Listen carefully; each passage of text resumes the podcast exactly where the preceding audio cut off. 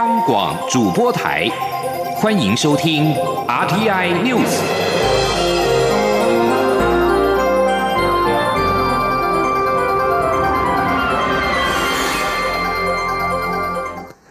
各位好，我是主播王玉伟，欢迎收听这节央广主播台提供给您的 RTI News 新闻。首先带您关注。F 五一战机擦撞坠海事件导致一名军官殉职，一人仍然失踪。蔡英文总统今天上午表示，国防部长邱国正上午已经前往现场指挥救灾，他已经指示国防部务必全力搜救，并且厘清事故原因。他要向殉职的非官家属表达最沉痛的哀悼。前听央广记者刘品熙的采访报道。空军台东基地两架 F 五一战机二十二号下午在屏东外海进行战术训练时擦撞坠海，飞行员罗尚化中尉殉职，另一名潘颖尊上尉目前仍失联，搜救工作仍在持续进行。蔡英文总统二十三号上午出席三军总医院松山分院航空医学大楼开工动土典礼，他在致辞一开始便针对这起事件发表谈话。总统表示，很遗憾发生这起事故。国防部长邱国正上午已代表他前往台东慰问家属，并在现场指挥搜救工作。他要求全力搜救，也对家属表达最沉痛的哀悼。他说：“我已经指示我们的国防部务必要全力的搜救，并且厘清事故原因。我要向殉职的飞官的家属表达最沉痛的哀悼。”事故让人悲痛，但是国军官兵依然都坚守岗位，包括今天在场的我们的军医护同仁也是如此。截至二十三号上午七点，国防部跟空勤总队共出动十四架次搜救机，海巡署也派遣六艘搜救艇在海上搜寻。国防部、海巡署、屏东县消防局、警察局共投入三百多名人力搜救，把握救援黄金期，希望能有好消息。央广记者刘品熙在台北的采访报道。立法院会今天开始总执询前，在场全体立委和官员为失踪罹难的非官默哀默祷一分钟。出席院会被询的行政院长苏贞昌承诺会全力搜寻失踪非官，并且查明相关原因。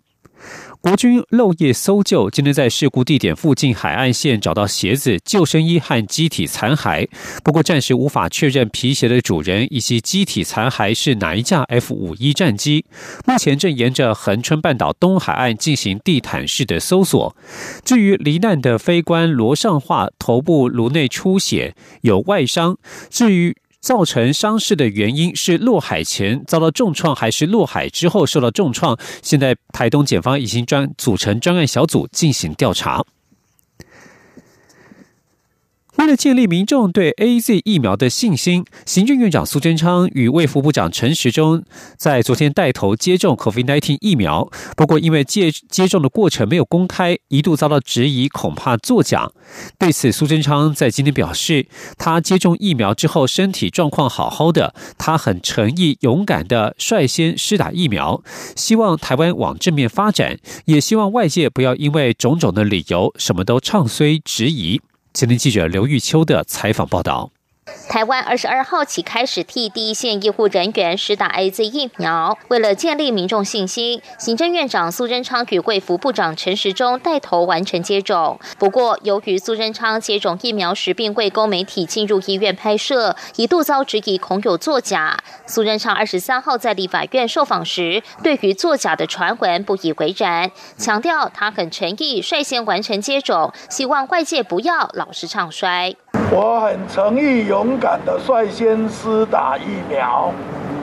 你可以因为各种理由质疑、唱衰，但对昨天施打疫苗还要讲作假，那就是有那么多的医生、护士跟我一起作假。那这样以后谁还敢看病？希望台湾大家往正面发展，不要因为种种的理由什么都唱衰、质疑。而对于接种后是否感到不适，苏贞昌说他身体都好好的。国民党立委温玉霞质询时，也关切苏贞昌接种疫苗后的状况，询问苏贞昌的手是否还举得起来。苏贞昌随即高举自己的左手，强调没问题。至于是否会建议总统也要带头接种，苏贞昌说，蔡英文总统有对他说，一切配合指挥中心，总统都愿意。中央广播电台记者刘秋采访报道。接下来是有关一份施政与疫苗政策的民调。台湾民意基金会在今天公布最新民意调查，有五成八的民众基本上赞同蔡英文总统处理国家大事的方式，两成七不赞同，而且有五成三的人认为蔡政府对于两岸关系的处理拿捏的刚好。基金会董事长尤英龙指出，和两个月前相比，赞同蔡总统处理国家大事的比例骤增七点一个百分点，不赞同率则大幅下跌十点三个百分点。他认为，中国无预警宣布禁止进口台湾凤梨，造成蔡总统的声望在短期之内出现暴冲的现象。另外，民调也显示，有六成以上的台湾民众满意政府采购 COVID-19 疫苗的表现，近六成九对国产疫苗有信心。另外，有近六成四的民众不认为应该购买中国制的疫苗。在公投方面，支持反来猪公投以及真爱早教公投，而且届时会去投票的比例都分别超过六成及五成，显示这两项公投对政策带来相当大的压力。前天记者欧阳梦平的采访报道。关于 COVID-19 疫苗，蔡英文总统宣誓将采对外采购、国内研发双轨并行的方式取得。首批疫苗也已经在二十二号开打。台湾民意基金会今天公布一项关于疫苗的民意调查，对于政府到目前采购疫苗的表现，有六成民众非常满意或还算满意，只有约三成不满意。对于国产疫苗，则有将近六成九非常有信心或还算有信心，远高于不太有信心及毫无信心的。两成四。至于前总统马英九认为台湾不应该拒绝中国疫苗，只有近两成九同意，将近六成四不以为然。对于使用武汉肺炎一词，也有三成七认为不妥，四成九不认为有不好的意思。另外，在八月公投议题方面，仍有近六成四的民众不满意开放来猪进口，而且赞成以公投方式推翻这项政策，以及到时候可能会去投票的比例都高达六成二。对于真爱早教公投，也有五成四乐见通过，而且高达五成九可能会去投票。其中年轻及教育程度比较高的族群支持比率都相当高，将使这两项政策面临重大的困境。台湾民意基金会董事长尤英龙说：“其实以一个全国性调查来讲，有六成的人赞成，这已经是不得了的事情。但是呢，年轻跟高教育程度的人特别高。”同时呢，也包括了相当可观的潜力的这些呃人士，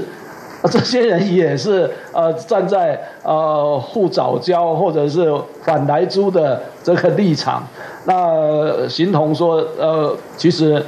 民民进党面对的是一个全面性的社会的反弹呢。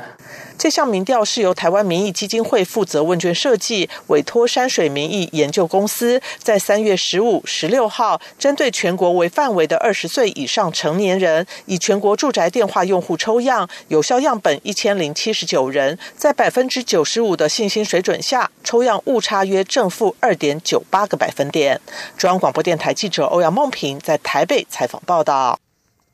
关注国内的水情。现在水情严峻，仍未缓解，各界关注公五停二的民生限水措施是否接近了。经济部长王美花今天在立法院受访时表示，都要做最坏的准备，相关措施本周将在应变中心讨论。王美花今天表示，将会就气象资料、各地水情来研判，至于耗水费、调涨大户水价等等相关意见，都会在规划时一并思考。新军院长苏贞昌今天表示，政府对于区域供水等超前部署，否则以过去的条件早就已经限水。苏奎再度呼吁大家要节约用水，政府也会加快海水淡化等脚步。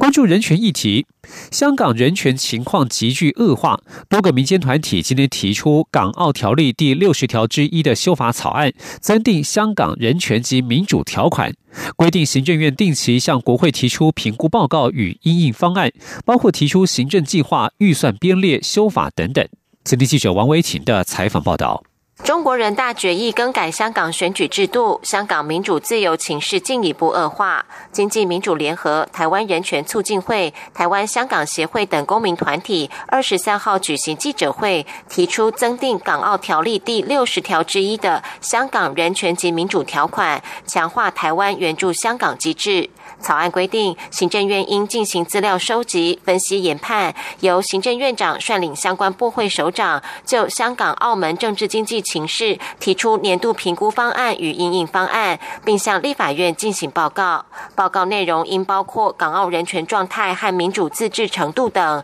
如人身自由、言论自由、选举与被选举权；民主自治程度包括司法独立、立法会选举、新闻媒体自主性等受中国政府。干涉的程度。草案也提到，台湾行政部门应制定应应方案，包括制定行政计划、编列预算、修法强化对港澳民主人权的支持，必要时得依照第六十条第一项的规定废止条例适用，取消香港地位的特殊性。金明联智库召集人赖中强说：“就是它可以是制定、修正、废止相关的法规、命令、行政规则，提出法律草案。”来强化对于香港、澳门民主人权的支持，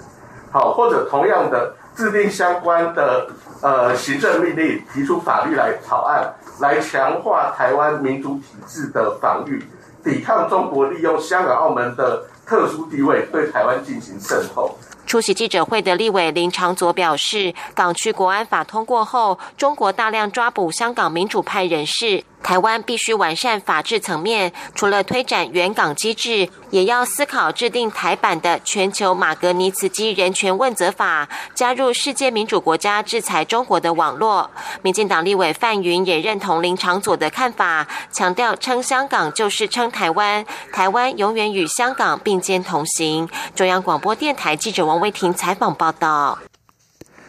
美国、欧盟、英国和加拿大二十二号联手对中国官员在新疆的侵犯人权行径寄出制裁。在美国新任总统拜登上台之后，西方国家对北京采取了这类的协调行动，呈现美国推动与盟友串联的出奇成果，而北京当局也随即做出反击。美国财政部二十二号依据全球马尼茨基人权问责法实施的制裁，对象锁定新疆生产建设兵团党委书记王军正以及新疆维吾尔自治区公安厅厅长陈明国。声明指出，中国政府几乎将所有的信仰表达视为宗教极端主义或种族分裂主义的迹象。北京在新疆行动所锁定的目标经常被捕，而且据报遭受各种酷刑和政治教育。欧盟外长会议二十二号也宣布对中国制裁，是六四天安门事件以来首见。中国随即反击，并且对十名欧盟人士和四个实体寄出制裁，包括了五名欧洲议会议员以及荷兰、比利时、立陶宛国会议员，还有欧盟理事会政治与安全委员会等单位。对此，包括了欧洲议会主席萨索里、欧盟外交和安全政策高级代表波瑞尔、荷兰总理吕特、德国外长马斯、比利时外长威尔梅斯以及法国外交部都发表了声明，表示无法接受中国的做法，反对中方的制裁行动。中国驻法国大使卢沙野失言风波越演越烈，法国外交部二十二号谴责中国使馆不尊重外交公约，并要求召见卢沙野以表达不满。不料中国使馆自称因为行程拒绝召见，二十三号才会前往法国外交部说明。法国外交部在二十二号表示，有鉴于中国大使馆过去几天公开的不当发言，包括对于国会议员和一名学者的侮辱和威胁，法国政府在此提醒维也纳外交关系公约当中对于外馆运作的基本规范，提醒中国要谨守公约。法国外长勒德里安在二十二号也在推特发文，他写道：“中国驻法国使馆针对欧洲议员、学者与外交人员的言论和行为完全不可接受。”以上新闻由王玉伟编辑播报，稍后请继续收听央广午间新闻。我是指挥中心疫情监测组组长周志浩。校园请落实防疫措施，请家长注意，孩子发烧或身体不舒服时，赶快就医，并且在家休息。也请大家共同配合，保持教室通风。使用空调时，对角要各开一扇窗。餐点分配，请由固定人员执行。打赛前，请量测体温，清洁双手，佩戴口罩。搭乘学生交通车或大众运输时，也请记得佩戴口罩。有政府，请安心。资讯由机关署提供。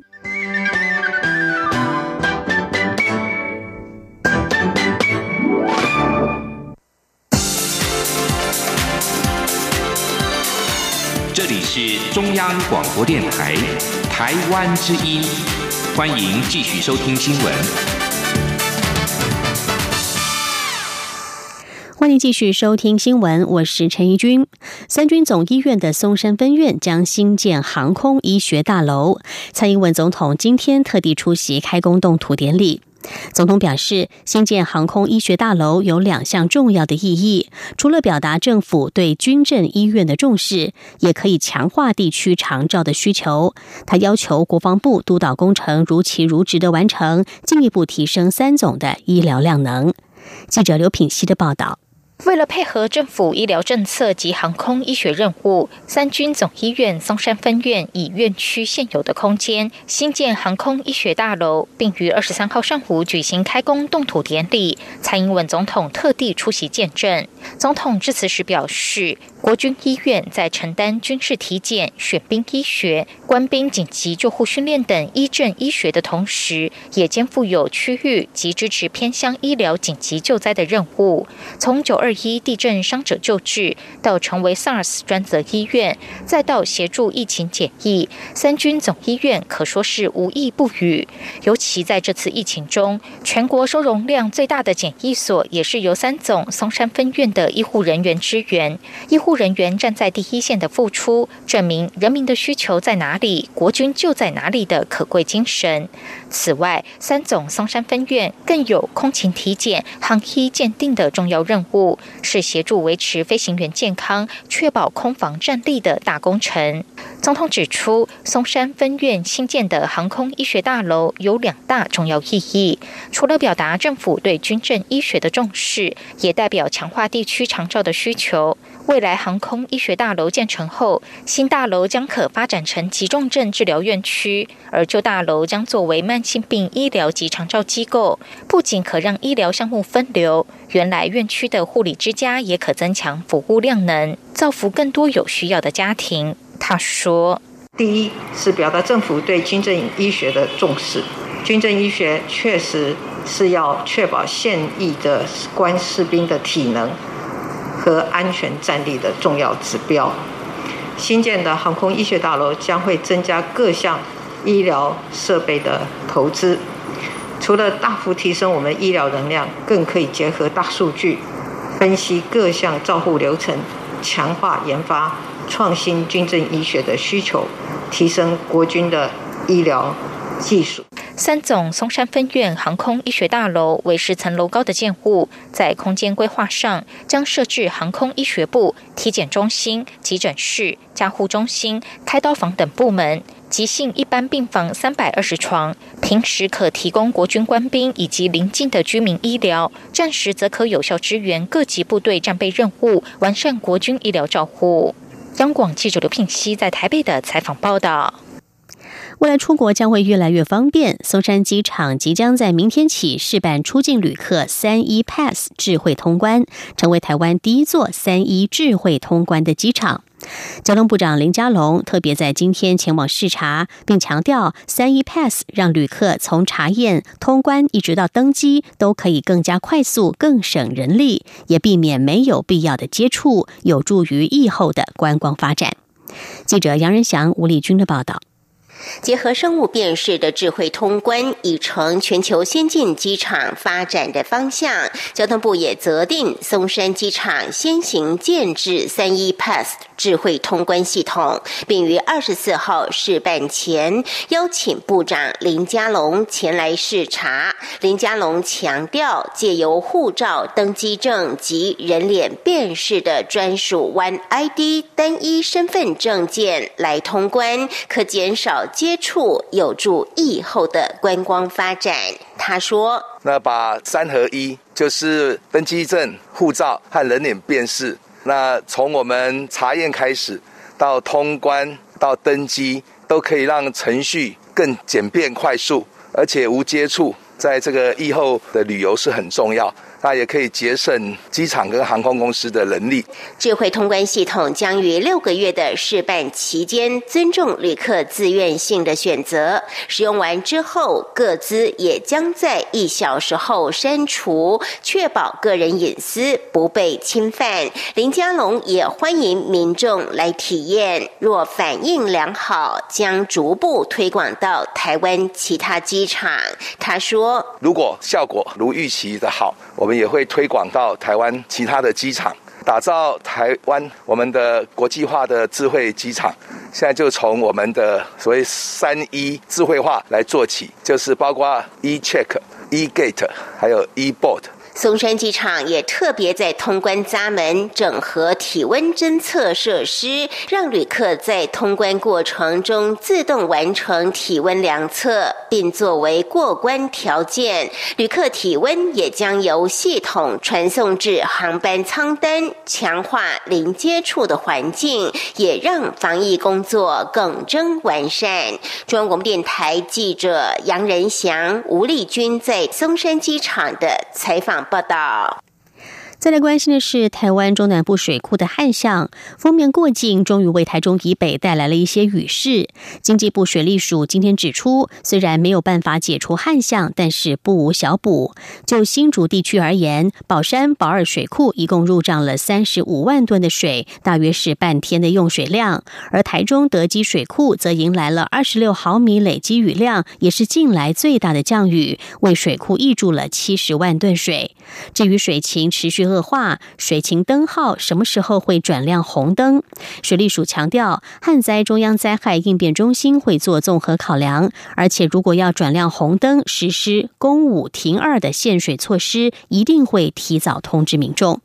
记者谢佳欣的报道。随着新一波封面在上周末报道，自迎风面东北角到台中以北都有降雨。经济部水利署指出，这波封面降雨最多的地方是基隆。整体而言，封面为西部水库带来了四百零五万吨水，约莫是新竹地区七天的用水量。对吃紧的水情而言，算是略有注意，不无小补。而目前水情最严峻的新竹、苗栗、台中地区进账并不多，例如宝山、宝瑞水库只新。增约半天的用水，水利署副署长王义峰说：“这个新竹地区一天用水五十三万。”吨来讲，新竹地区的话，保三、保二，它只进来了三十五万吨，那大概半天的这个水量。至于苗栗永和山、鲤鱼潭、明德等水库，则分别进账五万吨、二十万吨及二十五万吨水。值得一提的是，台中德基水库在此次封面中累积雨量多达二十六毫米，是近期最大降雨，让水库入账了七十万吨水。水情持续不佳，旱灾中央灾害应变中心预计本周召开水情会议，外界关注是否将竹苗中水情灯号转亮红灯，实施公五停二限水措施。水利署仅强调，应变中心会做综合考量，针对水利法施行细则规范，如要停水，应于二十四小时前对外公告。水利署则回应，一旦转亮红灯要进一步限水，也一定会提前向社会大众告知。但法源是援引灾防法，在紧急时刻下会提前多少时间公告限水，由应变中心来做判断。中央广播电台记者谢嘉欣采访报道。嘉义县阿里山森林大火从十八号一直延烧到二十二号，烧了五天，直到封面来临，带来了微雨和浓雾，火势才被扑灭。嘉义林管处处长张岱今天受访表示，一直到今天早上监控现场，确定已经完全熄灭。至于大火发生原因，虽然至今还没有证据，但是根据过往的统计，人为用火不慎引发森林火灾的比例超过一半以上。记者陈林信宏的报道。阿里山公路六十九点一到六十九点三公里路段，十八号一发生火灾，嘉义领馆处就动员各工作站护管员投入灌救行列。由于当地数月都没有降雨，天干物燥。火势快速延烧一点六公顷。虽然占阿里山森林区十四万公顷比例相当低，但由于水源不足，林务局嘉义林区管理处动员四百多人次投入救援，地面人力全靠森林护管员背负二十公斤水袋徒步攀爬灭火。且由于地形陡峭，对护管员体力和耐力都是挑战，连日救火让他们精疲力尽。嘉义领管处处长张岱二十三号受访时表示，虽然目前没有直接证据证实是因为哪项因素引发森林火灾，但是根据统计，人为引发森林火灾的比例超过一半以上。也就是说，像是天然的雷击等等所引发森林火灾相对较低，且这次火灾起火点就在公路边，所以跟人为用火不慎有极大关联。张大也表示，未来会加强公路装设监视器，以及尽可能移除林地内的枯枝落叶等燃料，降低森林火灾的几率。张代说：“比较危险的区域，哈，在干燥季节，我们去装监视器，但是。”可能可以装设的这个点位也是有限，哈，嗯，因为比如说一条公路这么长，我们不可能在每一个地方都有监视器，好，所以所以这个部分在实际上是有困难的。但是我们还是会针尽量说，在干燥季节、危险季节，我们针对一些火灾好发的地区，就是有一些预防措施，呃，比如说公路边的这个燃料移除等等。所幸这次森林火灾距离森林游乐区还有二十公里左右，珍贵巨木没有遭受破坏。目前也正是阿里山的花季，从三月十号到四月十号进行交通管制，从早上六点到十一点，小客车不能上山，必须换搭接驳车。领管处也欢迎民众前往赏花，但也呼吁民众不乱丢烟蒂和弃置火苗。一起爱护森林。中央广播电台记者陈琳、信鸿报道。接下来关心的是台湾青年的荷包。青年节即将到来了，人力银行在今天公布了一项调查，指出了三十九岁以下的青年劳工，大约有三成五出现了财务赤字，而且连续三年恶化，总存款平均只有新台币十三点三万元，甚至有将近两成的人没有存款，比例也创下新高。记者杨文军的报道。Yes 一二三求职网在回收一千两百七十五份三十九岁以下会员有效问卷后公布的调查指出，有百分之三十五的青年劳工出现财务赤字，比例略高于去年及前年，连续三年恶化。更糟糕的是，他们的总存款平均只有十三点三万元，是三年新低。甚至有百分之十九点一表示自己是没有存款，比例创新高。还有六成一的青年劳工透露。是负债的状态。若进一步询问造成青年劳工负债的主因，有近五成说是学贷，后面依序为信贷、卡债、车贷、替家人亲友背债、房贷、创业失败、投资失利等。Yes 一二三求职网发言人杨宗斌分析，疫情恶化青年劳工的财务状况，光是外食费、房租就是相当沉重的负担。他说。去年突发的疫情变数又恶化了青年劳工的财务状况，甚至可能需要纾困。还有他们出社会至今，光是外食、房租，不知已吃掉多少薪水。想摆脱清贫生活不容易，若未来退休金不够，甚至出现老龄化惨况。杨宗斌也提到，尽管今年基本工资已调高到二点四万元，但之前青年劳工饱受二十二 K 魔咒影响，加上打零工为生的非典型就业模式崛起，另一方面可能又有学贷或者需要分担家计，因此实际的总存款数字想要保持有感增加的速度，恐怕存在着一定难度。他建议青年务必提前做好财务规划，像是有正确的理财观念，应该是收入先减去储蓄、投资，才是等于开销支出，并透过复利的效果逐渐累积财富。中央广播电台记者杨文君台北采访报道。国际焦点：美国新任贸易代表戴奇二十二号首度以美国首席谈判代表的身份，与重要伙伴国家和世界贸易组织 WTO 通话，承诺将重建同盟关系，并积极参与国际贸易。内容也涵盖了包括强迫劳动在内的对中国的关切，以及气候变迁等议题。戴奇还告诉世贸秘书长伊维拉，美国总统拜登政府承诺将确保可广泛的取得 COVID-19 疫苗。根据美国贸易代表署发表的声明，戴奇和伊维拉就贸易的未来以及双方将透过以劳工为主的贸易政策达到经济赋权的共同承诺交换意见。声明中说，他们也讨论到世贸组织的改革以及即将登场的第十二届部长会议。以上天 News 由陈奕君编辑播报，谢谢收听。